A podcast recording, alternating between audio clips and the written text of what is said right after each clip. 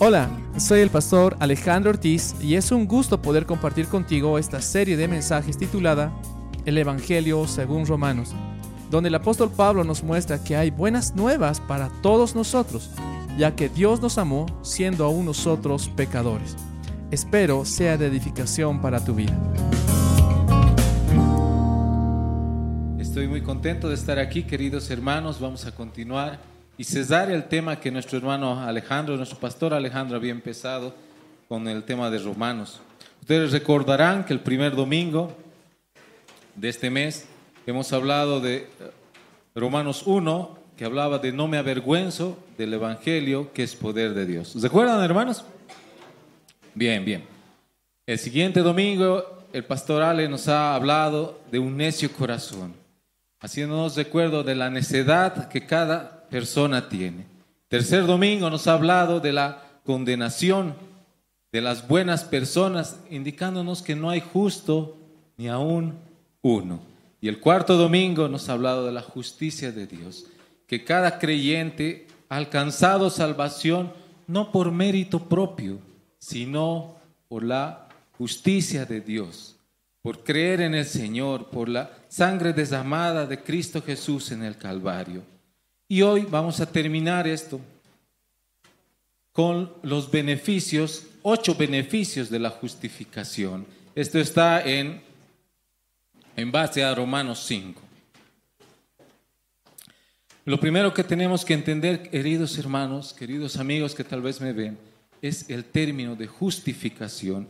Y hay una historia que alguna vez le escuché y quisiera contarles. Se cuenta que había en cierta aldea dos hermanos. Ya vivían solos, sus papás habían muerto. Y estos dos jóvenes ya trabajaban, hacían su vida normal, pero el, menor se había metido con ciertas amistades un poco complicadas. Se había metido en una pelea, en una bozachera, en una cosa de esas y resulta que en ese estado mató a un hombre. El menor de los dos hermanos mató a un hombre y escapó a su casa, se quitó la ropa ensangrentada, sabía que los líderes de la comunidad lo iban a buscar, botó la ropa llena de sangre por ahí y se volvió a escapar. Llegó su hermano mayor, vio la ropa ensangrentada y supo que su hermano estaba en problemas. Entonces decidió ponerse esa ropa llena de sangre sucia y vino una turba, obviamente, los comunarios a buscar a quien había asesinado. Y el hermano mayor con la ropa llena de sangre salió y se entregó y fue ejecutado porque esas eran las leyes de la comunidad. Llegó el hermano mayor, perdón, llegó el hermano menor y se dio cuenta que su hermano había sido ejecutado en su lugar. Esta pequeña historia nos puede ejemplificar, nos puede ilustrar la justificación. Cristo ha muerto en la cruz del Calvario por mí, por ti. Él ha muerto en la cruz del Calvario en mi lugar. No es que van a pasar por alto mis pecados. No es que el Señor se va a hacer a la vista gorda. No va a querer. Es que alguien ha pagado el precio en la cruz del Calvario por mis pecados esa es la justificación. Soy justificado no por mis méritos propios, no por lo buenito que yo sea o lo que yo soy, no por lo que yo hago, sino por, soy justificado porque Cristo ya pagó el precio en la cruz del Calvario. Y Romanos 5, del 1 al 11, nos muestra ocho beneficios de la justificación. Uno, paz. Dice Romanos 5.1, justificados pues por la fe, tenemos paz para con Dios por medio de nuestro Señor Jesucristo. Justificados por la fe se refiere al acto de fe que tiene lugar en el momento en el que confiamos en Cristo. Hermanos, ustedes recordarán a Adán, dice que se paseaba con el Señor en el huerto, pero cuando Adán pecó, ya no se paseaba con el Señor en el huerto, se escondió una relación había sido quebrada, una relación había sido rota. Ya no había esa paz, ya no había esa relación con Dios. Pero ahora un beneficio de la justificación es que podemos tener paz para con Dios por medio de nuestro Señor Jesucristo. La paz que se conoce como la tranquilidad del alma. El pecador ya no es enemigo de Dios que lucha contra él. El creyente en Cristo tiene paz para con Dios. Juan 14, 27 dice, la paz os dejo, mi paz os doy, no os la doy como el mundo la da, no se turbe vuestro corazón ni tenga miedo. Esta paz viene a los creyentes que no solamente han confiado en Cristo, sino que también descansan en Él y están cumpliendo su voluntad. Cuando el hombre pecó en el huerto del Edén, esa paz se quebrantó. Entonces, el primer beneficio, queridos hermanos, de estar justificados en Cristo es la paz.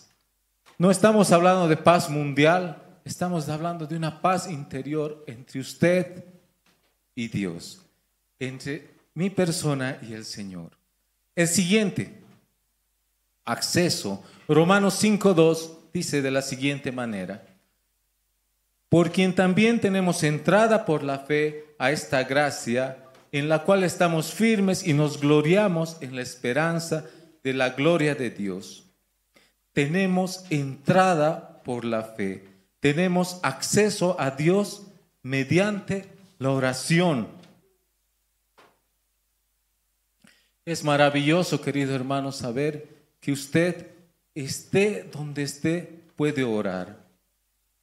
Puede orar en el trufi, puede orar en el taxi, puede orar en un pasillo de un hospital, puede orar aquí en la iglesia, puede orar en su dormitorio. Donde usted esté puede dirigirse al Señor porque usted tiene acceso. Dios le va a escuchar. Es maravilloso tener a alguien a quien acudir y con quien poder hablar. El Hijo de Dios puede dirigirse a su Padre Celestial en cualquier momento. Usted, hermano, si analiza esto, es verdad, usted puede hablar con el Señor en cualquier momento. Antes de un examen, claro que puede hablar con el Señor. Antes de, de, salir de su trabajo, claro que puede hablar con el Señor. Dios nos responderá de acuerdo con su voluntad y no según la nuestra. Por la fe tenemos este acceso en base a la gracia que nos ha colocado en el lugar de hijos. Cuando uno es hijo, tiene la confianza de que puede hablar a su papá en cualquier momento. Si usted todavía es hijo y, tiene a su papá al lado, le puede decir lo que sea, ¿no? ¿A qué hora vienes? ¿A qué hora me vas a recoger? Cualquier cosa le puedes decir porque es tu papá y está ahí. Tienes esa confianza de hablarle en cualquier momento. De la misma manera, tenemos acceso al Señor y podemos hablarle en cualquier momento con la confianza de que el Señor nos va a escuchar. El 3 la, segunda parte de Romanos 5.2 dice, nos gloriamos en la esperanza de la gloria de Dios. Aguardamos la esperanza bienaventurada y la manifestación gloriosa de nuestro gran Dios y Salvador Jesucristo. Tito 2.13. Hermanos, algo que es precioso de este pasaje, algo que nos debe llenar de alegría el corazón, es que tenemos esperanza. Tenemos esperanza tenemos confianza, ya no vemos el futuro con miedo. El Hijo de Dios tiene esperanza, tiene un futuro, tiene algo que esperar, tiene, tiene que anticipar los años venideros, el esperar la segunda venida del Señor que va a recoger a su iglesia. En Primera Tesalonicenses 4:3 encontramos este precioso pasaje que dice de la siguiente manera: Tampoco queremos, hermanos, que os ignoréis acerca de los que duermen, para que no os entristezcáis como los que no tienen. Así también traerá Dios con Jesús a los que durmieron con él. Quiero hacer énfasis en lo que dice el pasaje, como los que no tienen esperanza. Querido hermano, ¿usted ha participado en un funeral de alguien que no conocía al Señor? Hay gritos, hay llanto, hay desesperación. Los hijos se desmayan de tanto llorar. Están agazados del ataúd. Es terrible, es desesperante. Pero ha participado en un funeral, en un velorio de un hijo de Dios. Estamos tristes, tal vez estamos llorando también, pero tenemos esperanza tenemos esperanza en el corazón. de que vamos a volver a ver a ese ser querido. Los que hemos entesado a nuestra mamá, a nuestro papá, hemos estado tristes, está bien, ya no va a estar con nosotros, pero sí tenemos esperanza que le vamos a ver en otro momento. Esa esperanza que nos da solamente el Señor, solamente la certeza de que Cristo se ha llevado a esta persona a su gloria. Siguiente, por favor. En Romanos 5, 4, continuando con el pasaje, el versículo 4 y 5, encontramos este pasaje y dice, no solo esto, sino que también nos gloriamos en los sufrimientos, sabiendo que la tribulación produce paciencia, la paciencia carácter probado y el carácter probado esperanza. Querido hermano, querido amigo, el Señor no ha prometido en ningún lado que no va a sufrir. Sí o sí van a venir problemas, va a venir enfermedades. El creyente también pierde su trabajo. El creyente también se enferma. El creyente también se enferma de una enfermedad desconocida que nadie tiene, no sabe ni qué tiene. El, creyente también tiene dolor, sufre. El pasaje dice que vamos a pasar tribulaciones. Pero esta tribulación va a producir paciencia en nosotros y va a formar nuestro carácter. Y el carácter probado de la misma manera va a dar en esperanza. Dice el Salmo 23, la segunda parte, aunque ande en valle de sombra y de muerte, no temeré mal, mal alguno. ¿Qué se refiere a este pasaje? ¿De qué está hablando? Está hablando del momento que una persona está agonizando en el hecho del dolor, está muriéndose, en ese momento dice el Señor que no nos va a abandonar. En ese momento el Señor va a estar con nosotros. Querido hermano, usted tiene que tener la certeza de que aún esté pasando a mejor vida, como se dice, aún usted esté ya expirando, se esté muriendo, el Señor va a estar con usted. ¿Eso no le llena de alegría? ¿No le llena de, esperanza el corazón? no le llena no sé qué decir de gozo saber que el Señor va a estar con usted, aún usted esté pasando las diferentes dificultades.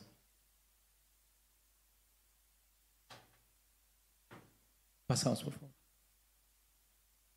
Dice primera Pedro 1.7, para que sometida a prueba vuestra fe, mucho más preciosa que el oro, el cual aunque percedero se prueba con fuego, sea hallada en alabanza, gloria y honra cuando sea manifestado. Usted sabe cómo se purifica el oro, ¿no? Le meten fuego, fuego, fuego hasta que se queme toda impureza y quede el oro puro. De la misma manera, tal vez vamos a pasar muchas pruebas, muchas dificultades, pero sepa que el Señor va a estar con usted en cada momento de la dificultad. La siguiente. Romanos 5:5 continúa y la esperanza no nos defrauda porque el amor de Dios ha sido derramado en nuestros corazones por el Espíritu Santo que nos fue dado. Romanos 5:8 dice también, mas Dios muestra su amor para con nosotros en que siendo aún pecadores Cristo murió por nosotros. El quinto beneficio de ser justificados en Cristo es el amor de Dios. Querido hermano que me ve, tal vez a través de internet, el amor de Dios ha sido derramado en usted. Usted tiene el amor de Dios. No es nuestro amor por Dios, sino es el amor de Dios por nosotros. Esta esperanza nunca nos defraudará, ni nos traicionará, ni tampoco nos causará vergüenza. Dios es más que amor, Él es santo, Él es justo. El mismo amor con que Dios nos amó hasta la muerte, muerte de cruz, ese mismo amor está derramado en cada uno de nosotros, en cada uno de nosotros. Pasamos al siguiente. Otro beneficio de ser justificados en Cristo es el Espíritu Santo. La segunda parte de Romanos 5:5 dice, por el Espíritu Santo que nos fue dado. El Espíritu Santo está dado a todo creyente. Dice 1 Corintios 6, 19, o ignoráis que vuestro cuerpo es templo del Espíritu Santo, el cual está en vosotros, el cual tenéis de Dios, y que no sois de vosotros. Juan 14, 17 dice, el Espíritu de verdad, el cual el mundo no puede recibir porque no lo ve ni lo conoce, pero vosotros conocéis que mora en vosotros y está en vosotros. Querido hermano, el Espíritu Santo del Señor está en usted. En el momento que usted ha aceptado al Señor Jesús en su corazón, en el momento que usted entrega su vida al Señor, o como dice Juan 3, en el que usted renace de nuevo, el Espíritu Santo mora en usted. El Espíritu Santo confirma en forma viviente la realidad del amor de Dios en el corazón de cada creyente. Este es el amor de Dios para con nosotros, que solo el Espíritu Santo nos puede hacer comprender y ver en Cristo. Cuando usted acepta al Señor Jesús en su corazón, tiene una nueva naturaleza. El Espíritu Santo viene a morar en usted, dentro de usted. Tiene una nueva naturaleza para seguir adelante, para hacer las cosas correctas. Este es el beneficio que podemos tener después de ser justificados. El Espíritu Santo mora en el creyente. La siguiente, por favor. Séptimo, dice Romanos 5.9, pues mucho más estando ya justificados en su sangre por él, seremos salvos de la ira. El creyente ha sido salvo de la pena del pecado. Somos salvos de la ira de Dios. Efectivamente va a haber un, juicio, un castigo, una condenación pero dice el pasaje que justificados en su sangre, por él seremos salvos de la ira, de la ira de Dios. Siguiente, por favor. Dios nos salvó en el pasado, nos salvará en el presente y nos salvará en el futuro. Quiero que usted un momento se imagine esto. Cuando Jesús estaba muriendo en la cruz del Calvario, él veía presente, pasado, futuro. Quiere decir que me podía ver a mí en mi momento de nacer, de pequeñito. Él podía verme a mí en, mis primeros pasos, en mis primeras faltas, en mis primeros pecados. Él le podía ver a usted paso a paso. Aún así, Él murió por usted en la cruz del Calvario, sabiendo todas las cosas que íbamos a hacer en adelante. Él estaba viendo esto. Él nos salvó. Aún así, Él murió en la cruz. Dice Juan 10, 27 y 28, mis ovejas oyen mi voz y yo las conozco y me siguen, y yo les doy vida eterna y no perecerán jamás y nadie las arrebatará de mi mano. Hermanos, usted es ovejita del Señor, yo soy una ovejita del Señor.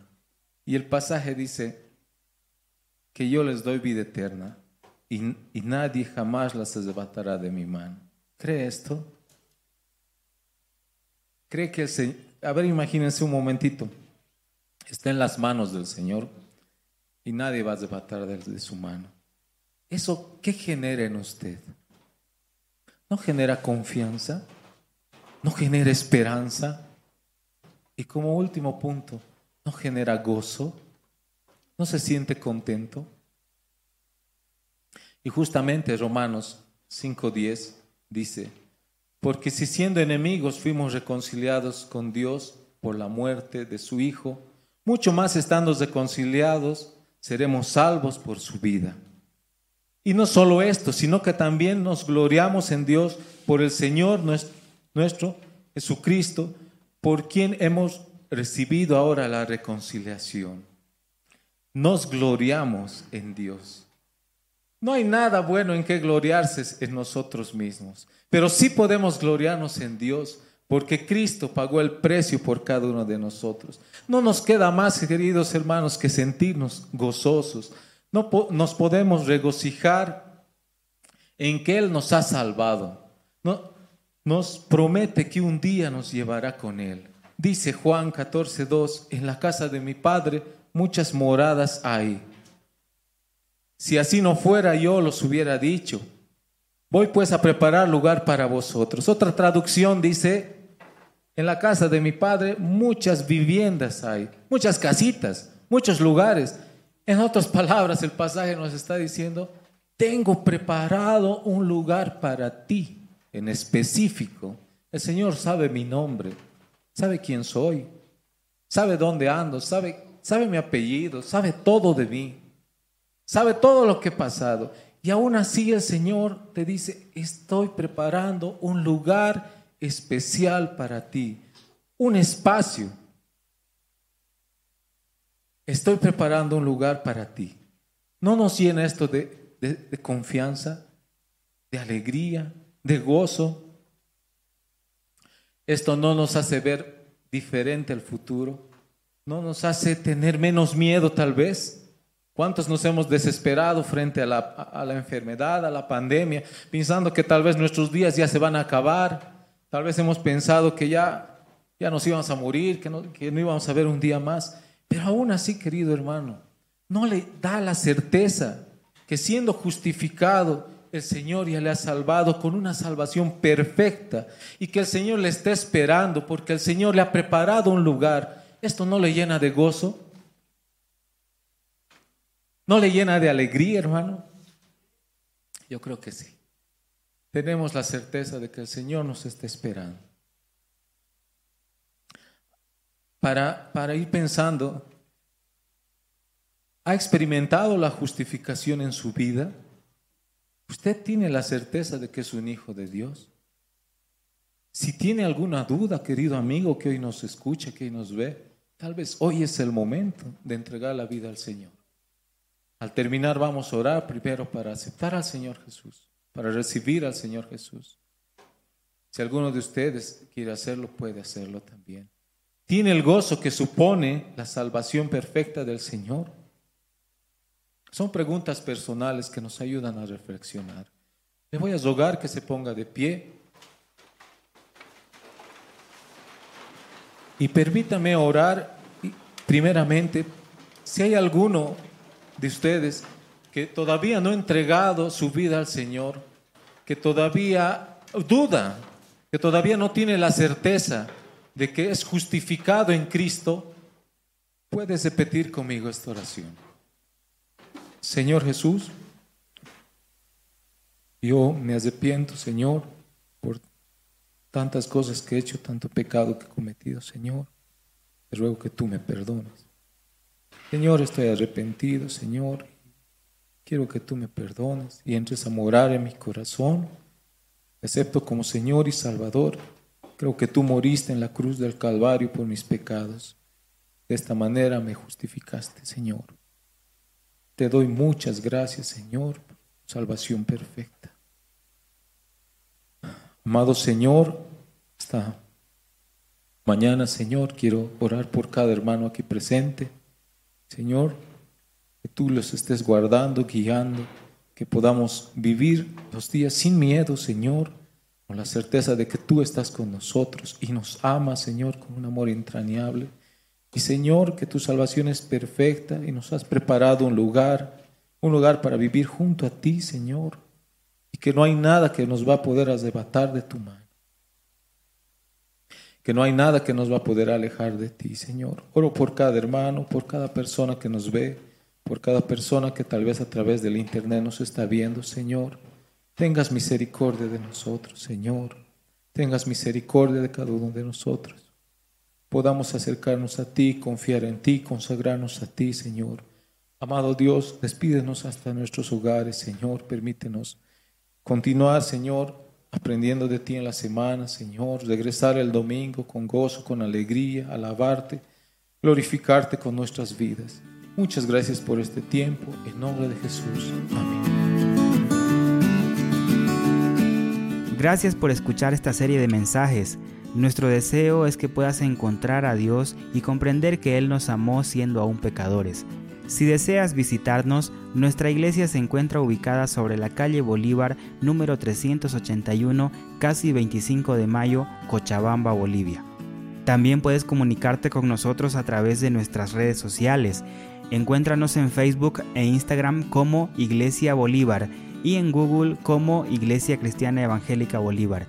Asimismo, puedes llamar a nuestra línea telefónica 422-3439. Será un placer atenderte.